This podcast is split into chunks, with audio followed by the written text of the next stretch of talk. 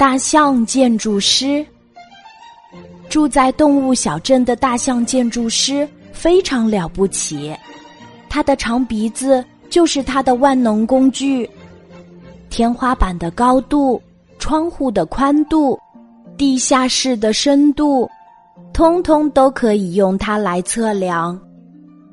不仅如此，长鼻子还可以搬运木头，给花园里的植物浇水，或者为新建的房屋检测污染指数。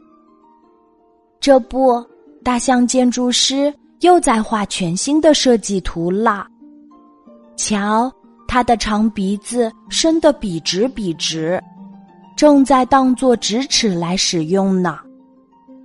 几个月前，袋鼠妈妈生下了好几个袋鼠宝宝，小袋鼠们最近长得很快，袋鼠妈妈的育儿袋再也容纳不下这几个小家伙了，所以他特地邀请来大象建筑师。为自己和孩子们建一座大大的新房子。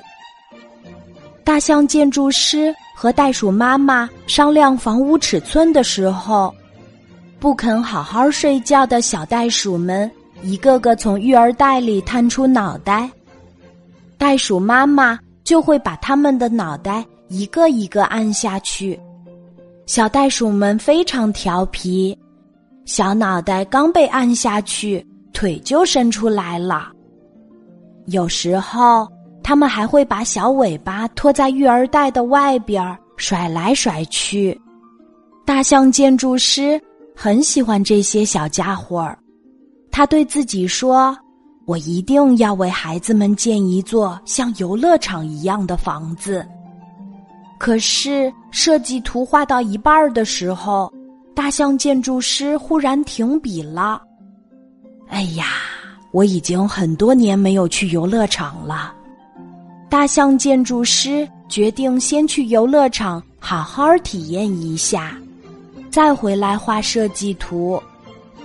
动物小镇的最西边儿有一座新建的游乐场，大象建筑师远远的就听见了游乐场里播放的探险音乐。他抱着爆米花，握着游乐场的门票。充满期待的走进去。大象建筑师站在喷水池旁，认真欣赏喷泉的时候，很多小动物都拉着爸爸妈妈来围观。哇，这一定是一座大象喷泉！小动物们开始猜测，它的鼻子什么时候才会喷水呢？大象建筑师有点不好意思起来。为了不让小动物们失望，他赶紧用长鼻子吸饱了水，再用力向天上喷去。阳光照在这些水柱上，小动物们的身边立刻出现了很多个迷你小彩虹。哇！小动物们欢呼起来。大象建筑师又来到了滑滑梯的旁边儿。小动物们都奔跑过来，沿着它的尾巴呼哧呼哧爬到它的背上，然后再顺着它的长鼻子滑下去，好好玩哦！小动物们可喜欢大象建筑师了，不管它走到哪里，小动物们就跟到哪里。其实我是个建筑师，大象建筑师哭笑不得。他认真的向小动物们解释：“和你们一样，我也是买票进来玩的。建筑师是什么呀？”小动物们都很好奇。为了解释什么是建筑师，他在游乐场的沙堆里堆出了很多很多个奇形怪状的小房子。小动物们也参与进来，他们一起讨论。一起设计，一起建造，小动物们的想法和创意真的好新颖哦。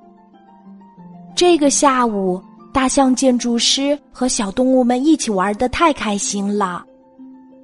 太阳快要下山了，小动物们依依不舍的和大象建筑师告别。大象建筑师，我们约好下星期再来，好不好？你一定要来哦！带着在游乐场里寻找到的所有灵感，大象建筑师正收获满满的往家走。下个星期和小动物们一起玩些什么呢？我要不要提前准备一下？